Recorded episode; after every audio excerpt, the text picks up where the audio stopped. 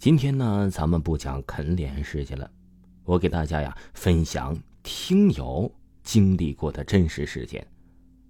有个听友说呀，他的堂叔跟他呀邻居是从小就很要好的朋友，长大之后啊也一起经常出去玩。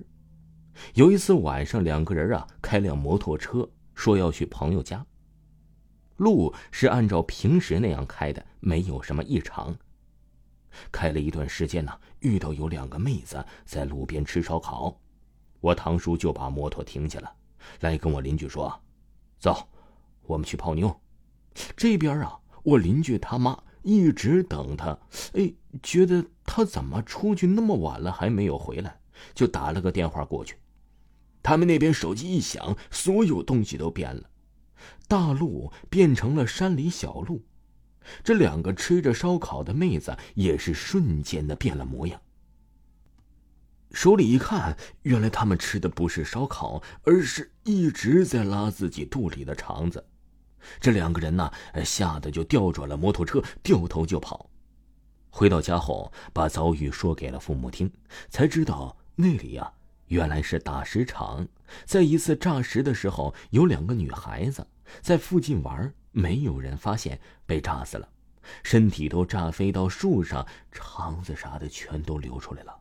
而且那个地方呀，跟他的堂叔他们要去的那个朋友家是完全相反的两个方向。但是在过去的时候啊，这个路却跟平时一模一样，完全没有异常。电话一响，却完全就变了样子。这对于灵异事件，这个听友也是半信半疑。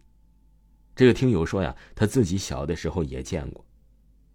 说是幻觉吧，又太真实，在他的家里看到的，他亲眼看到了，他穿过了窗过来，大中午的窗关着的，他进来也看到我了，我们刚好相撞对视了五分钟之后，他朝着我微笑，就又从窗子穿出去了，没有穿衣服，也看不出男女，牙齿只掉了剩下了两个。也没有头发，全身都是干干的黄色的。长大之后啊，才知道那个是干尸。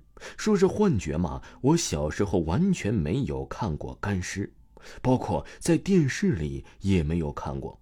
说是真实嘛，又觉得太不可思议了。我有时候在想，是不是他家后面地下有风水，在机缘巧合的时候被这位听友看到了。还有一位听友叫做天使飞扬，分享了一则他的真实经历。这听友啊，他说他是来自四川安岳的农村，亲身经历的一件怪事他记得他成人以后的事儿都很难记得住，但是小时候的记忆却特别的深。这个是他大概上幼儿园时期的记忆，应该是九几年吧。这听友他的家呀。是一个平房，睡觉的卧室是一个很暗很暗的房间。还记得那天呢，爸妈都去坡上干农活去了，姐姐也不在家，只有他一个人在家。这听友啊是特别无聊，就在家呀是东翻翻西找找，翻到了一个蓝色塑料袋的小钱包。听友一直记得家里确实是有这么一个小钱包，清晰的记得上面呢还是东方明珠的图案。